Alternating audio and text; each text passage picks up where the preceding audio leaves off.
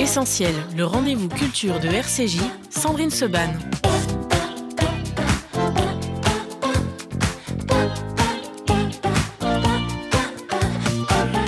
Et dans Essentiel, aujourd'hui, nous avons le plaisir euh, de- d'attaquer cette rentrée littéraire avec euh, Daniel Hervois. Daniel, bonjour. Bonjour. Merci d'être avec nous. On va parler avec vous euh, du chaudron de Javza, euh, roman d'espionnage. Ça vient de paraître aux éditions Ballant.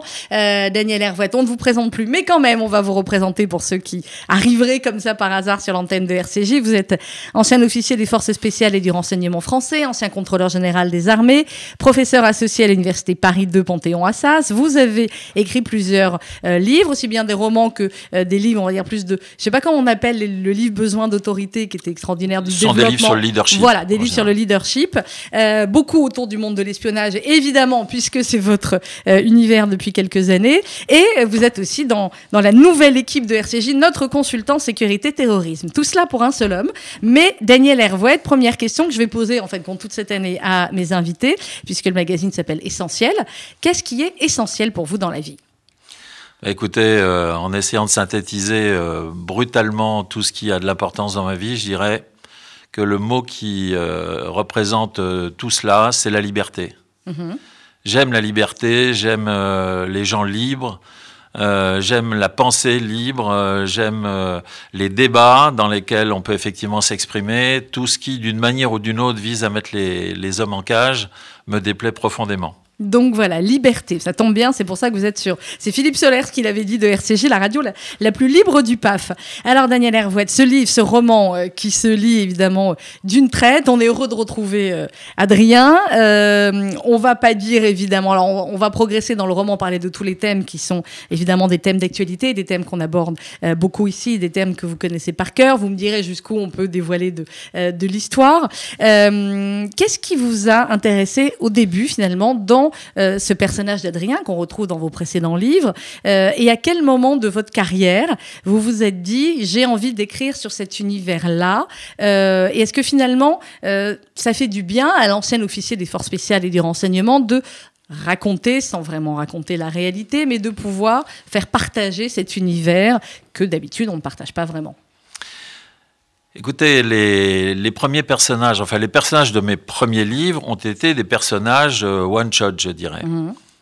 Et petit à petit, je me suis dit, c'est dommage quand même qu'ils disparaissent les uns après les autres comme ça. Et je me suis dit, bon, je vais prendre un personnage récurrent parce que le personnage récurrent, c'est euh, à la fois une familiarité entre le lecteur et l'auteur.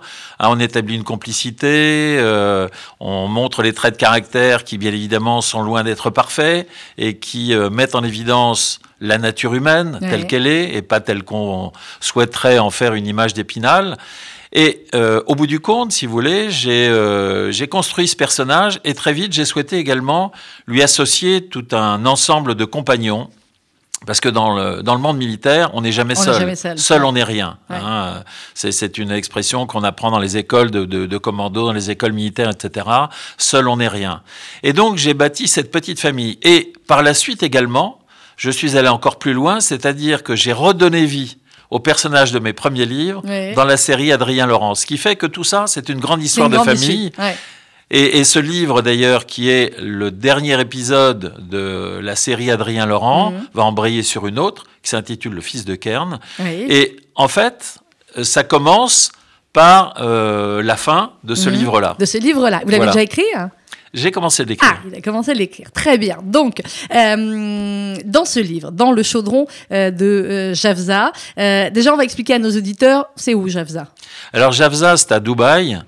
Euh, c'est une, euh, une zone euh, une zone libre enfin de, de free trade zone quoi une zone de, de libre commerce sur laquelle sont implantées sur laquelle sont implantées euh, de très nombreuses entreprises, entreprises mondiales, puisque Dubaï est une espèce de plateforme hein, entre toutes les parties du monde pour euh, servir euh, et approvisionner tous les pays de la région.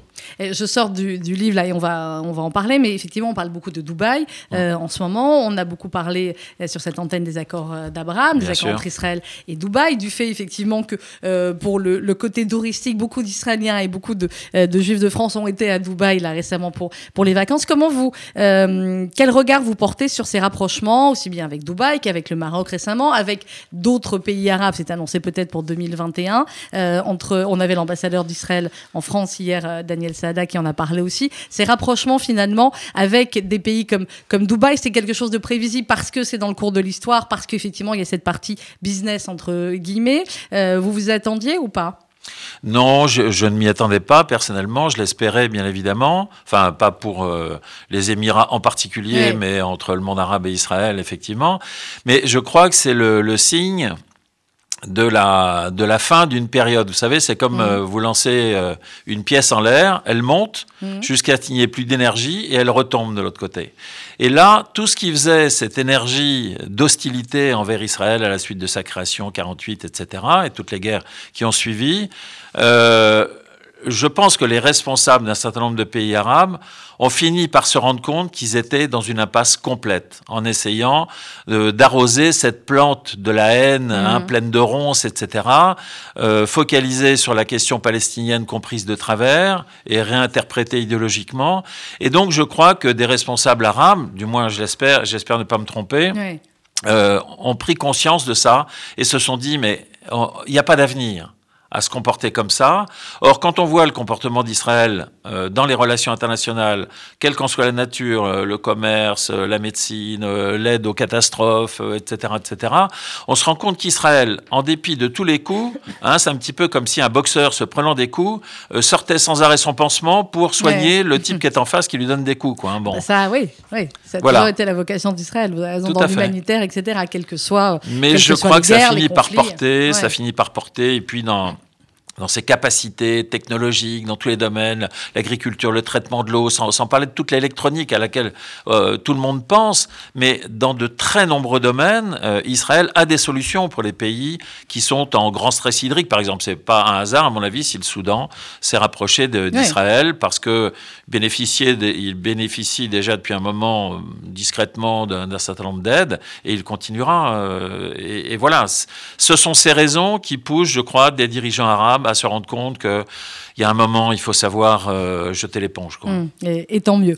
Alors, le chaudron de euh, Javza. On démarre euh, le livre. On va retrouver Adrien Laurent, évidemment, on l'a dit, et, et, et, son équipe. on démarre le livre avec une libération d'otages qui se passe pas fort bien, on va dire ça comme ça. Et avec, ce qui est passionnant chaque fois dans vos livres, Daniel Hervouette, c'est qu'on est, voilà, on est au cœur de l'action, mais on est au cœur de l'action aussi bien sur le terrain de la libération d'otages que, effectivement, et bien dans le euh, dans le, avec le général d'armée euh, Prado, avec ceux qui sont, qui vont voir, en fait, j'ai envie de dire comme on, on, le voit dans le bureau des légendes, vous me pardonnerez le, euh, le, parallèle, mais finalement où on voit le côté politique et le côté de terrain. Les libérations d'otages que vous racontez là dans le livre, même si c'est un roman, est-ce que malheureusement ça se passe parfois comme ça? Vous savez, Sandrine, dans tous mes livres, euh, j'essaye de piocher euh, des, graines, des petites graines euh, dans la réalité. Je les plante dans mon jardin et je les laisse pousser. Donc, on part de, de, de faits réels qui ont pu exister, dont je prends quelques, extraits, ça m'inspire. Et vous mélangez avec d'autres. Et après ça, je mélange avec mon imagination et beaucoup d'autres choses. Mais disons que cette configuration-là euh, n'est pas une configuration aberrante est totalement inventé. Hmm. Alors, ce qui ressort euh, principalement également du roman, c'est euh, l'isolement et les difficultés des hommes du service. Le service, c'est la euh, des GSE. c'est cette manière dont finalement ces hommes extraordinaires, dont vous avez fait partie pendant de nombreuses années, sont sous-évalués, sous-payés. Ça, c'est encore un autre problème, j'ai envie de dire, mais absolument plus parfois pris en compte par les autorités politiques. C'est un constat malheureux que vous faites depuis euh, des années et qui va en s'accentuant malheureusement? Alors, bon, d'abord, je n'ai jamais servi à la DGSE. Oui, hein, J'étais dans le renseignement militaire. J'arrive pas à vous faire dire les choses de toutes les façons, quoi qu'il arrive.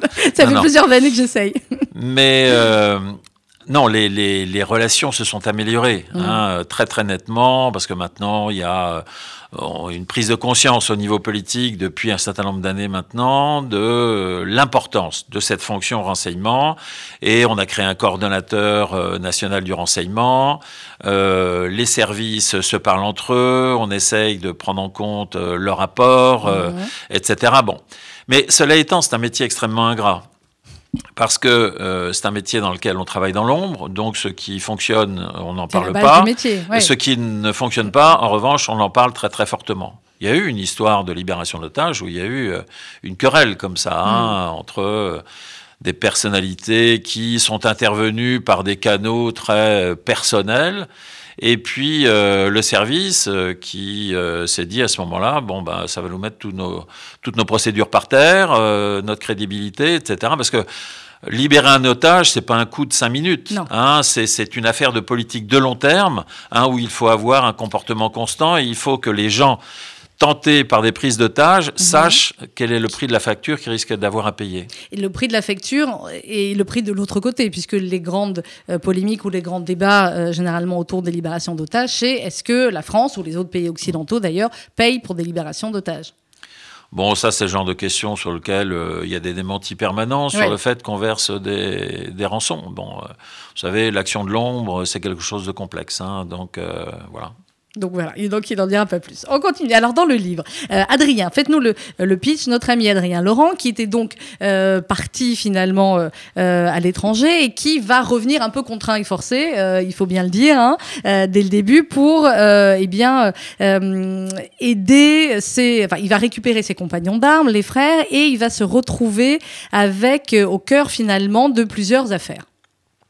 Alors oui, en fait, le, point de départ, c'est justement cette libération d'otages qui met en évidence une tension mmh. entre un personnage en particulier du ministère de la Défense et puis euh, le service, c'est-à-dire que l'un n'aime pas les autres et euh, je crois pouvoir dire que c'est assez réciproque. c'est assez réciproque. Et sur cette base-là, euh, il y a une espèce de, de, de, poussée médiatique, comme on en voit de temps en temps, sur le, le, fait que euh, la DGSE serait incapable de mener à bien ses missions, etc. Et ceci, bien sûr, de manière excessive, récurrente, mais néanmoins relativement efficace. Quoi, hein. L'idée fait son chemin, vous savez, médiser, médiser, il en restera toujours, quelque, chose. chose. Et donc, euh, le, directeur, euh, mon directeur fictif de la DGSE, là, prend une décision qui est quand même euh, assez olé olé, disons. Mhm.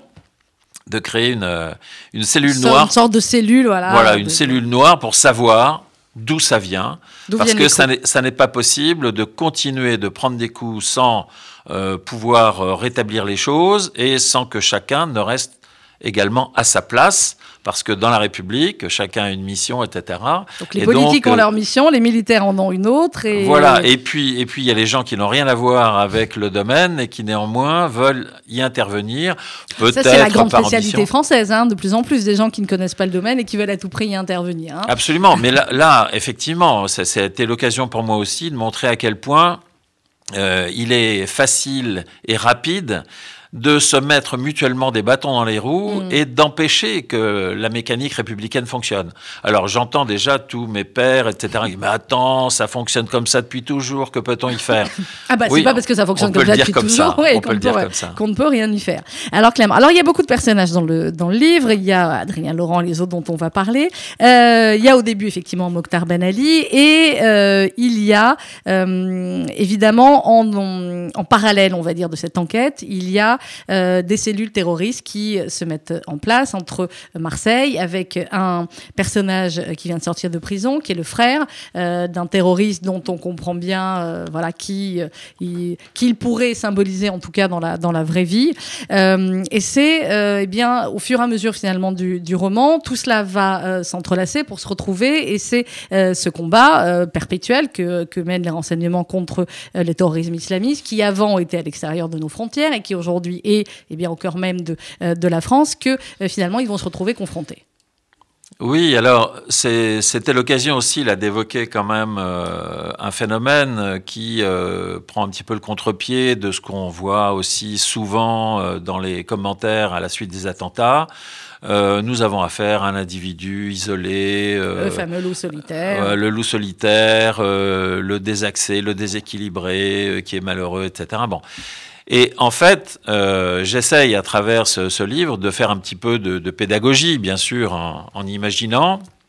Euh, pour montrer que euh, un individu qui paraît un peu décérébré, solitaire, etc., peut être l'outil d'un organisme beaucoup plus grand, mmh. beaucoup plus puissant, que ce soit d'ailleurs un organisme à vocation terroriste, comme ça peut être le cas, comme c'est encore le cas de Daesh, ou bien alors d'un organisme d'État mhm. qui peut, dans certaines de ses actions clandestines, euh, encourager un certain nombre de choses.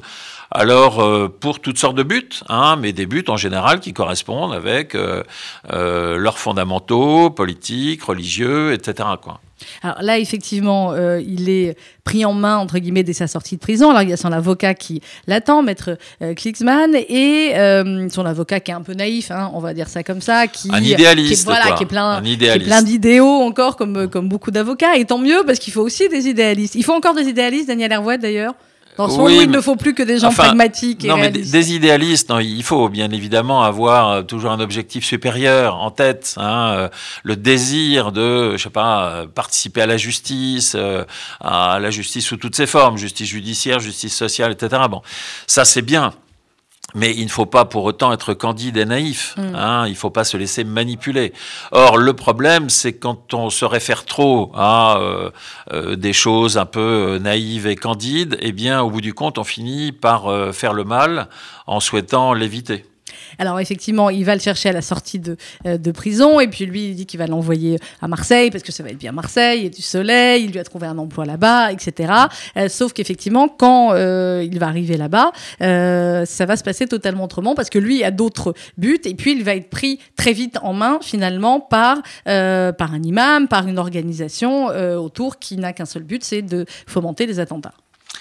Oui, alors ça, c'est euh, adossé, si vous voulez, au constat euh, qu'on fait là depuis maintenant une quinzaine, une vingtaine d'années, c'est que on s'imagine à travers des, propos comme euh, l'antiradicalisation, etc., des actions qui seraient quasiment médicales et qui conduiraient les gens à renoncer à être méchants pour devenir gentils. Bon. Alors vous imaginez euh, une politique d'anti-hitlérisation dans le parti nazi. Mmh. Euh, bon, euh, franchement, vous faites un prisonnier chez les nazis, vous l'amenez chez vous, il dit non, non, vous savez, c'était pas bien. Bon, là, c'est à peu près la même chose. Hein, et ça se réfère à une technique bien, bien connue des islamistes, c'est la taqiya. Mmh. Hein, c'est l'art de dissimuler, euh, qui est euh, propre d'ailleurs à tout ce qui, d'une manière ou d'une autre, dans le camp démocratique ou pas démocratique, euh, intervient dans la sphère du, secret, de la clandestinité. L'art de dissimuler, c'est une technique dans un métier particulier et tout particulièrement dans le domaine du terrorisme, où quand vous avez des idées vraiment qui sont, enfin, pour, pour adhérer à ce genre d'idées, il faut vraiment être profondément euh, imbibé, imprégné par des choses qui, vous, qui vous sortent de la logique, de la rationalité. Et donc, euh, quelques mots et quelques mois de prison pour faire changer ces gens-là d'opinion, c'est vraiment une utopie, quoi. Alors, qu'est-ce qu'il faut pour les faire changer d'opinion? Est-ce que c'est possible? Ou est-ce qu'il n'y a que des idéalistes qui peuvent croire ça? Bah, écoutez, euh, pour se référer à, un élément historique, comment avons-nous fait pour mettre un terme au nazisme? Hmm On l'a combattu. Ouais. On l'a combattu, on a essayé de dénazifier, ce qui n'a pas été toujours une réussite partout. Hein. Euh, mais voilà, il y a le combat.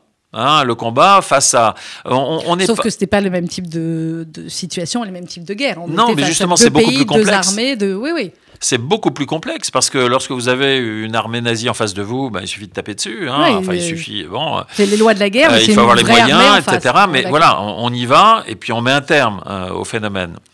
En revanche, lorsqu'on a affaire à euh, une espèce de conflit euh, asymétrique, euh, à base terroriste, etc., mais également avec à certains mm. endroits des États qui sont quand même assez sympathisants. Hein, et là, j'en évoque oui, vous en évoquez quelques-uns clairement, dans, et, les, ce livre. et les collusions entre certains ministres imaginaires, bien sûr, hein, français et des, des, des chefs d'État ou des premiers ministres de pays arabes qui se rencontrent et qui eh bien, influencent même sur des lois ou des, ou des projets de loi français.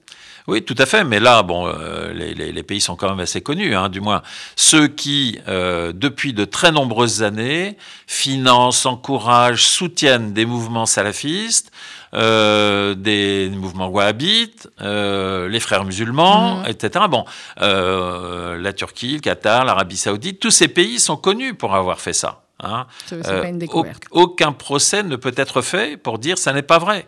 Euh, regardez qui finance les, grandes mosquées qui sont construites euh, dans les quartiers. Alors ça, vous en parlez aussi dans le, dans le livre et on va l'évoquer après sur le, financement effectivement de, de ces lieux. On va marquer une toute petite pause et on se retrouve juste après dans l'essentiel avec mon invité Daniel Hervouette. Quand votre don permet à un enfant qui n'a jamais vu la mer d'y passer une semaine de rêve. Quand il aide un homme différent à oublier sa différence. Quand il ouvre un appartement à une famille dans l'impasse. Quand il aide des jeunes défavorisés dans leur scolarité.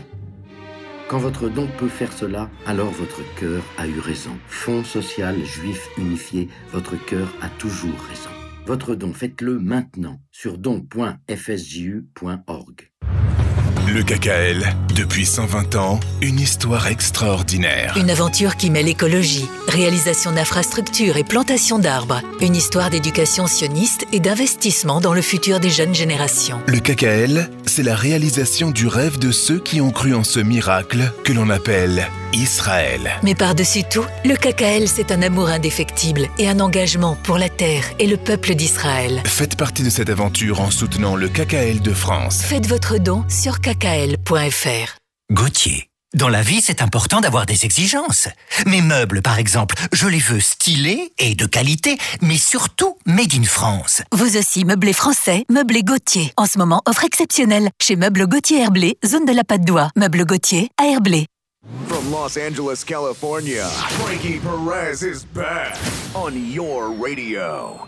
Je suis très heureux de vous retrouver des États-Unis le premier mercredi de chaque mois, 23h, pour un magazine sur les nouvelles tendances et l'actualité américaine. Le Mag US, c'est sur RCJ avec Frankie Perez.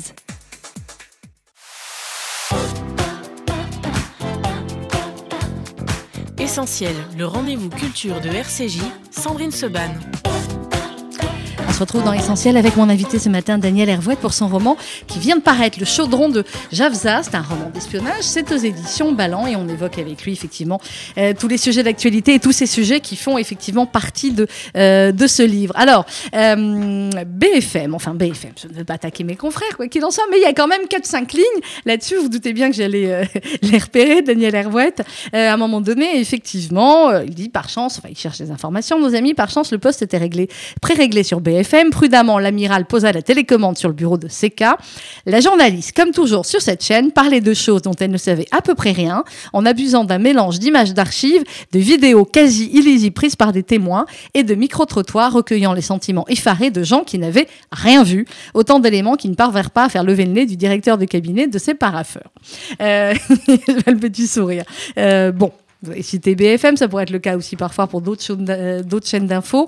Est-ce que euh, quand on est dans, euh, dans ce milieu-là, quand on a été comme vous dans le renseignement militaire pendant des années, c'est compliqué le rapport à la presse, le rapport euh, aux journalistes et le rapport parfois à un certain type de journalisme où effectivement ce qu'il faut c'est tenir l'antenne coûte que coûte, quel que soit la, ce qu'on a à dire et, et, on répète et on répète parce que c'est comme ça qu'on fait de l'audience et qu'on qu'on maintient les gens. Écoutez, dans, le, dans ce domaine des relations avec les, journalistes, là, moi, j'ai été au contact avec euh, un certain nombre d'entre eux euh, qui euh, ont fait l'IHEDN quand j'étais directeur mhm. des études de cette maison et qui s'intéressaient véritablement aux questions de défense, qui avaient, pour un certain nombre d'entre eux, été grands reporters sur tous les théâtres sur lesquels il se passe des événements graves, quoi. Bon. Et j'ai noté chez eux un certain désir de d'être honnête, euh, de rapporter les choses, etc. Bon.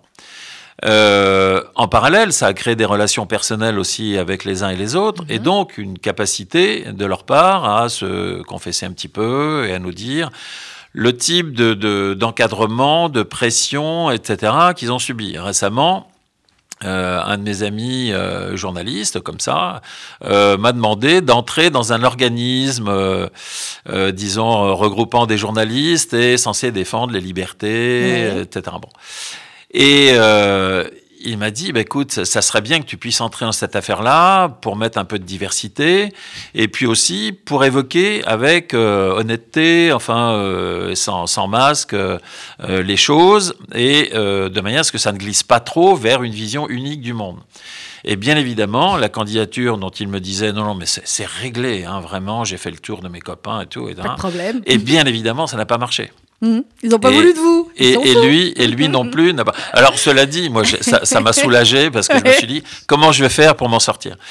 Euh, parce que je, je, je, je sentais que ça, ça pourrait être euh, extrêmement difficile quoi, dans, dans les dialogues, parce qu'il y a tellement, euh, chez certains d'entre eux, une vision préétablie euh, de, du monde qui, qui amène d'ailleurs euh, à montrer quand même les événements sous un angle très souvent unique. Quoi, hein. Et quand on évoque une alternative, euh, cette alternative est rejetée, mais vraiment avec force. Quoi. Alors après, effectivement, ça dépend des, euh, des journalistes, ça dépend des, des chaînes d'infos, et en même temps, je vais me faire l'avocat du diable, entre guillemets, ou plutôt de ma profession, le but du journaliste, c'est de faire dire à un homme comme vous ce qu'il n'a pas envie de dire, et vous, votre but, enfin votre formation pendant ces années, c'est justement de ne pas dire, de ne rien dire. Ouf, Non, mais vous avez tout à fait raison. Et là, c'est tout à fait le- le- l'exercice, quoi.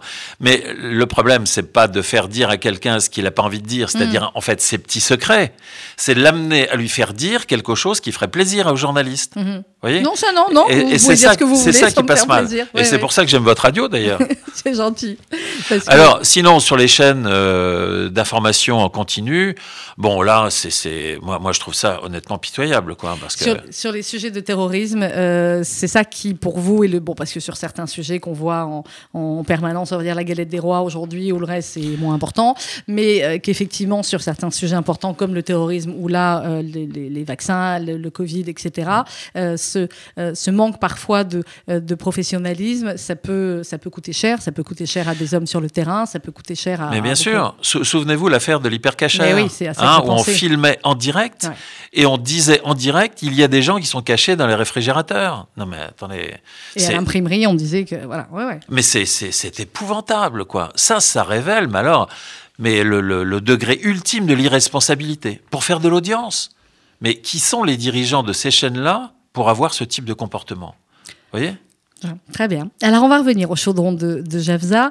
Euh, on le disait juste avant la pause, euh, cette théorie du, takia, et à un moment donné, c'est euh, l'amiral qui parle et qui dit c'est la stratégie, parlait d'un camion bélier, il dit c'est la stratégie des mille entailles d'Abou Moussa Balsouri. C'est le djihad sans leader, la levée en masse de tous ceux qui sont prêts à combattre l'Occident corrompu. C'est dont on parlait un petit peu tout à l'heure. Les mille entailles, c'est quoi finalement? C'est parfois ne pas avoir d'attentats terribles et, et spectaculaires comme le 11 septembre comme euh, d'autres moments, mais avoir de manière régulière euh, ce que disaient les, les- les attentats de basse intensité, même si le mot est, est terrible, mais en même temps finalement régulièrement et monter un petit peu d'un cran parfois à chaque fois, redescendre peut-être un petit peu et remonter encore plus ensuite. Oui, tout à fait, parce qu'il y a eu une époque euh, qui a culminé avec la- l'attentat contre les tours à New Mhm. York, là, où les attentats étaient de véritables opérations commando, quoi. Hein, préparer longtemps à l'avance, on apprend à piloter, etc. Bon. Et euh, très vite, bien sûr, les services se sont mis là-dessus et euh, ont commencé d'identifier des réseaux, etc. Bon, et ça devenait beaucoup plus difficile de préparer des opérations de cette nature, hein, où à New York, on avait vu entrer tous tous les, les, les, les futurs euh, terroristes qui allaient euh, amener les avions, là. Euh, on les a vus entrer, ils étaient fichés, on les connaissait, etc., mais on n'a pas fait le rapprochement. Enfin, Non. vous voyez, bon.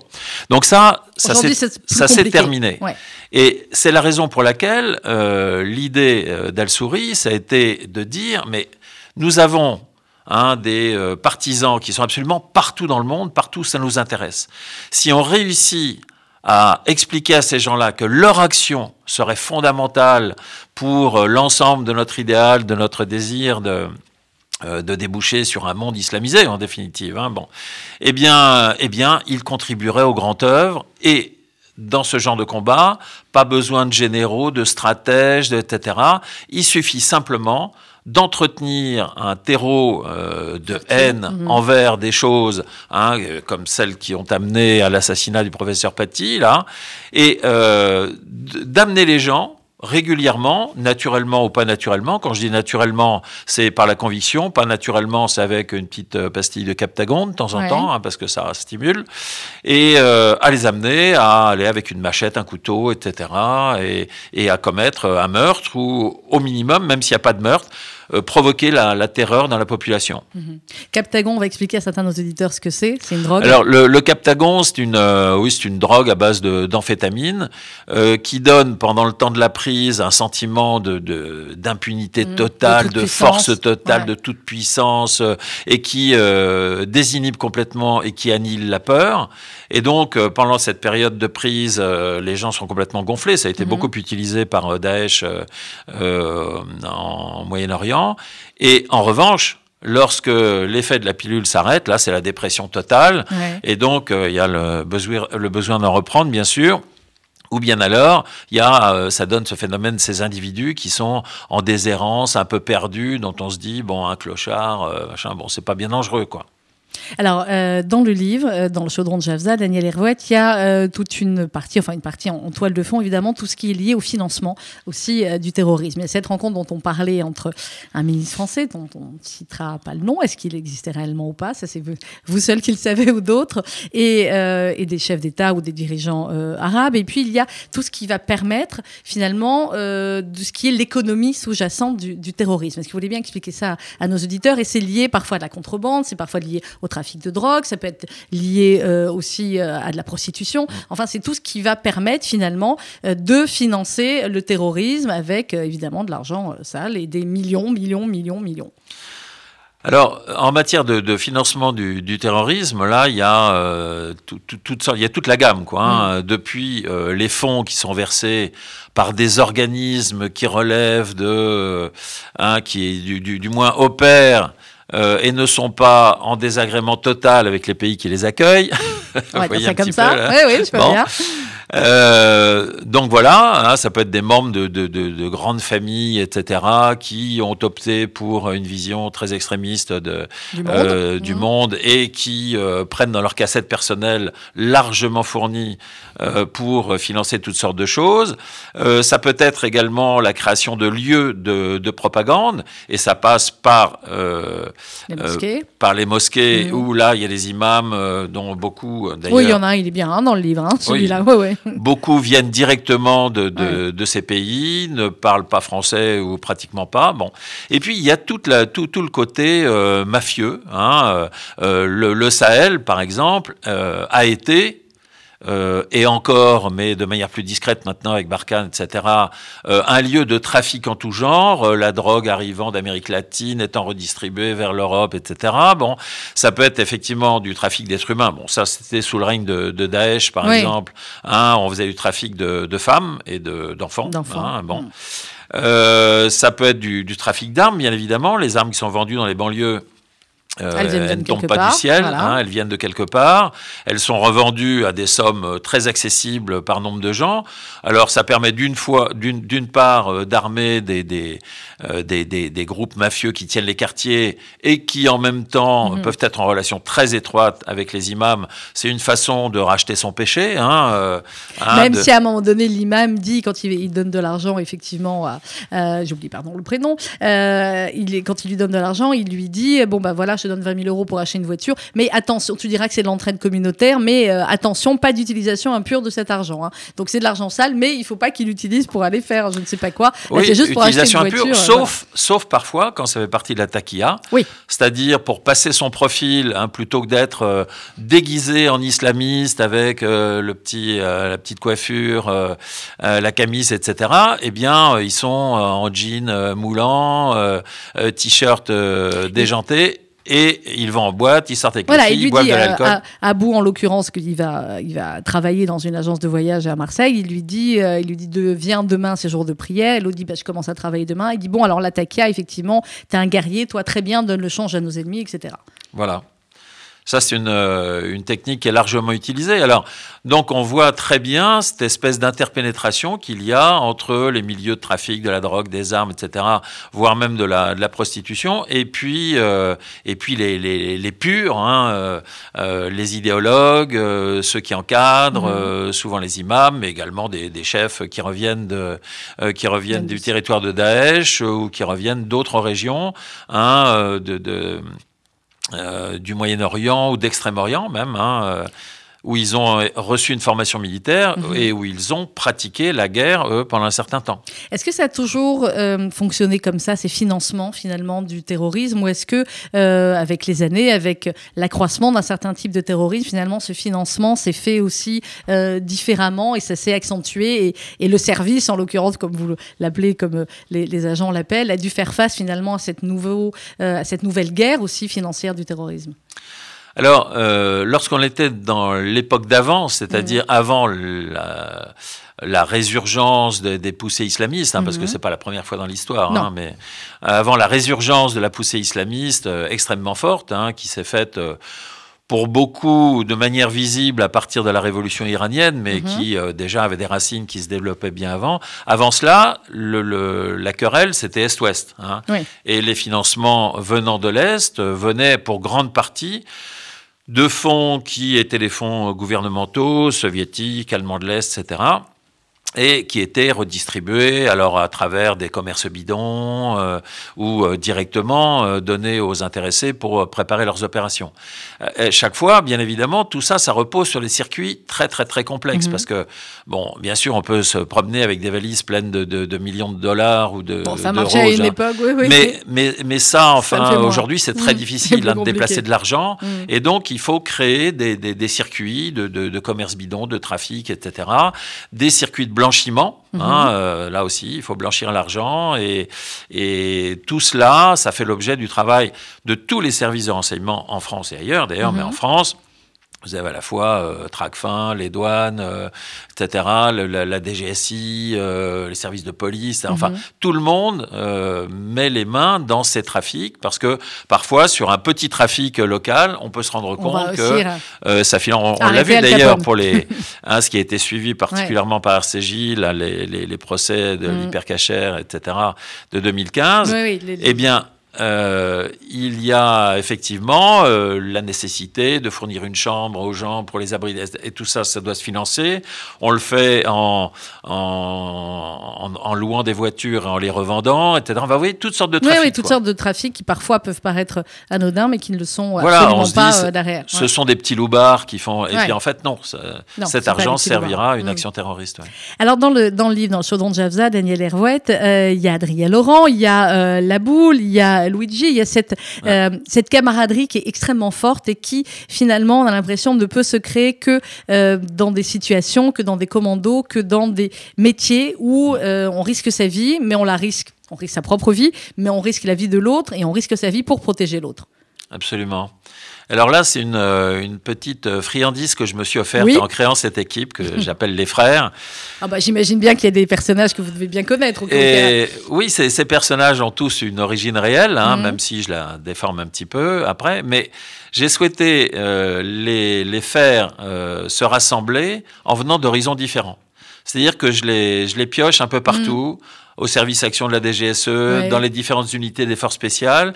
Ils ont tous vécu une vie particulière, opérationnelle. Certains se sont connus, se sont croisés mmh. en opération, parce que les gens des forces spéciales, bon, euh, bah, que ce oui. soit les, les, commandos marines, les commandos de l'air, les, les les opérateurs du premier PIMA, etc. Bon, tous ces gens-là se croisent, travaillent ensemble, mènent des missions ensemble, mmh. etc. Mais bon, ils sont euh, chacun dans une origine particulière. Et dans Burma Club, justement, oui, j'ai constitué cette équipe-là et il y a effectivement entre eux une amitié euh, qui est très forte, mmh. adossée effectivement à une expérience du, du danger et de la solidarité qu'ils ont pu avoir en commun ou séparément.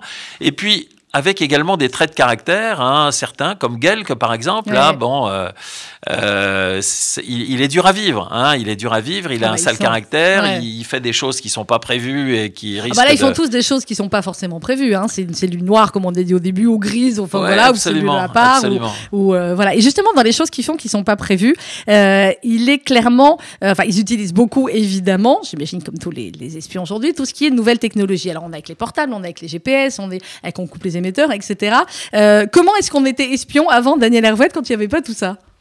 Ben, il fallait se débrouiller davantage sur le- les informations humaines. Mhm. Euh, bon, le renseignement technique existe depuis très très très Oui, oui, longtemps. j'imagine bien que certaines technologies pas- que nous avons nous là, vous les aviez depuis de nombreuses années. Voilà, mais- mais tout le monde n'avait pas un téléphone portable sur lequel euh, ouais. on a le GPS, on a, bon, enfin bref, 36 000 manières de, de- de communiquer. euh, au- au- je me souviens dans, dans- dans mes premiers livres, je parlais de stéganographie. La stéganographie, à une certaine époque, c'était une technique super.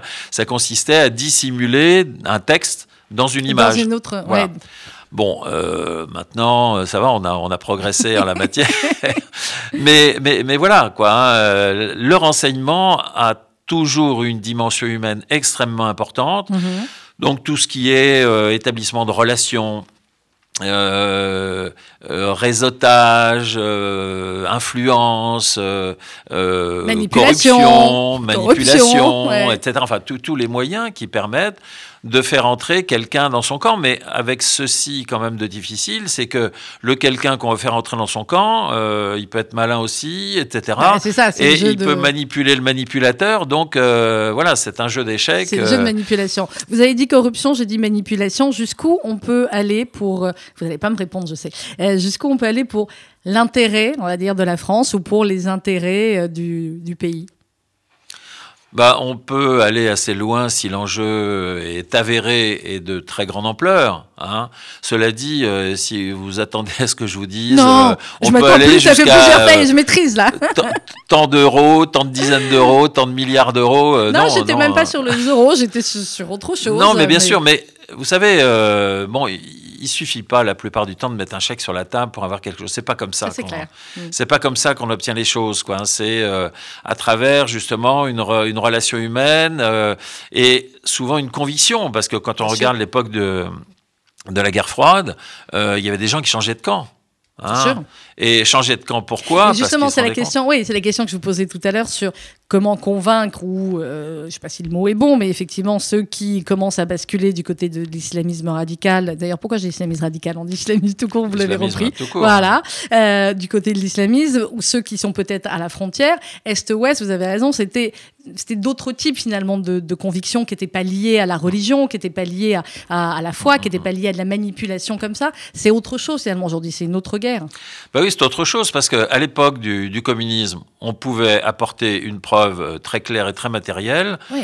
Euh, aux agents d'en face que euh, leur bonheur promis, etc. C'était pas vrai, c'était une, une immense Mm. dictature. C'était sur terre, c'était facile. Quand vous avez quelqu'un qui, qui dit, moi, Le mon patron des services, euh, il est là-haut. hein, il nous a dit un jour euh, euh, au 7e siècle qu'il fallait faire ci, faire ça, et puis ça ne se discute absolument pas, et nous devons l'appliquer. C'est dans telle sourate, etc. Bon, là, comment voulez-vous convaincre? C'est c'est évident. Alors, euh, de manière un peu plus légère, quoique, il y a des femmes aussi dans votre livre, Daniel Hervouette, et elles ont leur importance. Alors, il y a Anita, euh, même si on la voit pas beaucoup, parce que alors, Anita, c'est ce grand reporter qui est la compagne d'Adrien Laurent, qui, euh, euh, qui a une fatwa hein, sur, euh, sur la, tête, euh, Anita, et qui va être exfiltré, on va dire, ça va être aussi un moyen de pression hein, pour eux, pour euh, faire en sorte que Adrien reprenne du service. Et puis, euh, il y a Anne-Marie. Alors, Anne-Marie, d'où vient-elle, cette Anne-Marie? Bah, c'est un cocktail de, de, de, de personnalités Mm. plus ou moins réelles. Enfin, le, le personnage, en définitive, euh, la première fois que je l'ai utilisé, euh, c'était dans Jeu de Chine, donc le, le premier de la série Mhm. Adrien Laurent. Euh, J'avais en tête un personnage très précis, avec un comportement très précis, Mhm. et euh, je souhaitais en faire justement cette espèce d'industriel, un, un peu dominatrice, Mhm. très autoritaire, que rien n'arrêtait, une fanatique du business, qui manipule, qui ordonne, etc. Bon. Et puis, au fur et à mesure, et c'est là que c'est véritablement intéressant d'être- d'être euh, d'être auteur, c'est qu'on se rend compte que le personnage nous glisse entre les doigts. Mhm. Et euh, il se met à avoir des traits de caractère qu'on ne souhaitait pas lui voir au début. et ces traits de caractère se développent, et ce qui fait qu'on part d'un personnage totalement antipathique dans mon Mhm. esprit au départ, Elle, ouais, elle l'est pas. Enfin, pour elle- former elle un moins personnage moins. Ouais, ouais. ambivalent, ou Mhm. même plus qu'ambivalent d'ailleurs. hein. On mais dit pas mais a- elle est, elle est pas attachante, mais bon, effectivement, elle est ambivalente et elle, et elle progresse, en tout cas, elle avance dans le. Oui, et et quelqu'un qui, est- qui évolue en plus dans un milieu qu'on a tendance à considérer en général comme euh, vraiment euh, pas très positif, quoi, Mhm, hein, le, le milieu des grands prédateurs internationaux, des, des grands responsables économiques, etc. Bon, euh, euh, pour qui euh, tout le monde a l'impression que seul le profit euh, compte, Compte. etc. Et là, on se rend compte qu'on a un personnage beaucoup plus complexe. Alors c'est un personnage très français sans doute, hein, euh, Oui. qui, qui mélange à la fois l'esthétique, la qualité de la vie, et puis euh, cette vie de grande prédatrice, de grande manipulatrice euh, envers le sommet comme envers la base d'ailleurs. hein. Alors, euh, on va pas révéler la fin. Euh, évidemment, il est question un petit peu d'Israël ou d'un lieu particulier d'Israël à un moment donné. Hein. On n'en dit pas plus.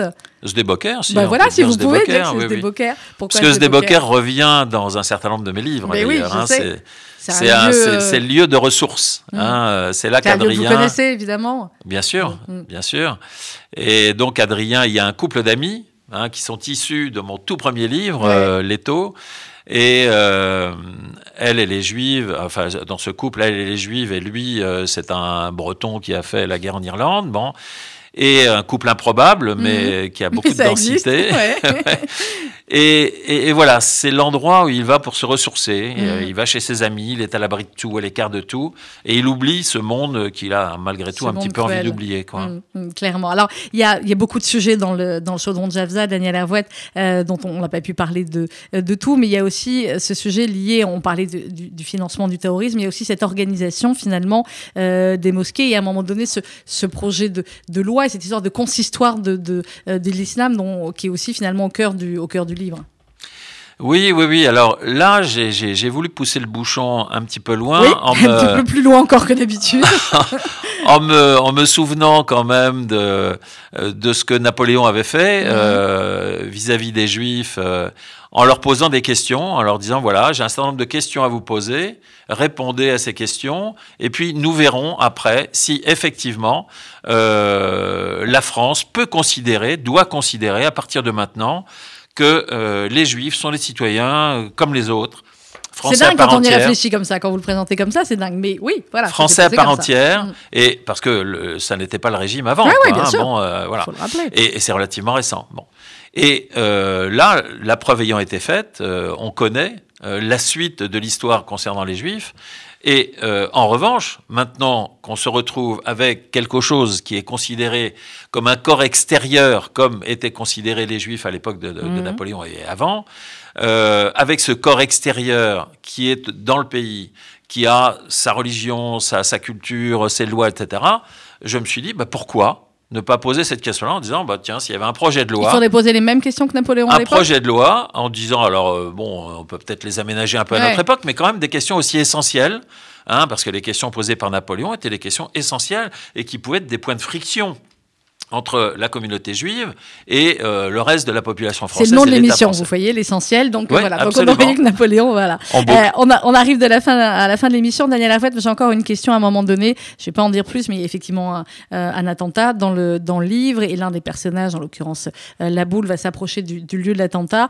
Euh, et il dit il avait déjà vu des scènes comparables à Kaboul ou à Bagdad, mais jamais il ne s'y était habitué. Ça veut dire que jamais on ne s'habitue à cela, Daniel Est-ce que ça veut dire que si jamais un jour euh, les agents, les militaires, les policiers s'habituent, ça veut dire que, que c'est une étape de plus, c'est une étape terrible quand on s'habitue à cela? Non, on ne peut pas dire, on ne peut pas dire qu'on s'y habitue. Ça, ça n'est pas possible. Il y, a, il y a, grosso modo, disons pour faire simple, deux, deux grandes familles de, de réactions qui, qui sont euh, qui re- reposent sur la volonté, plus ou moins, ou qui ne reposent pas sur la Mhm. volonté. Sur la volonté, on peut, euh, hein, il y, a, il y a- il y a plein de gens qui ont vécu des situations terribles et qui, à travers un travail euh, psychologique, à travers la solidarité, à travers le fait d'en parler, d'en parler avec ses compagnons, de partager des choses, bon, ça peut leur permettre de s'en sortir Mhm. sans, sans s'effondrer. hein. Et puis il y a ceux qui connaissent ces syndromes post-traumatiques, Oui, les dont on s'occupe beaucoup Mhm. hein, euh, dans les armées, et qui, qui eux, euh, se disent euh, parfois, hein, euh, quelques jours après retour d'opération, non, tout va bien. Et qui dix ans plus tard. Mm. voit remonter les images. Et ça, c'est une chose qui était mal connue avant, Mm. qui existait, hein, bien évidemment, pendant tous les conflits, les guerres de 14, etc. Bon, mais qu'on ne prenait pas suffisamment en compte. Et maintenant, c'est pris en compte. Et je crois que personne ne réussit véritablement à surmonter cela sans aucune blessure. Mhm.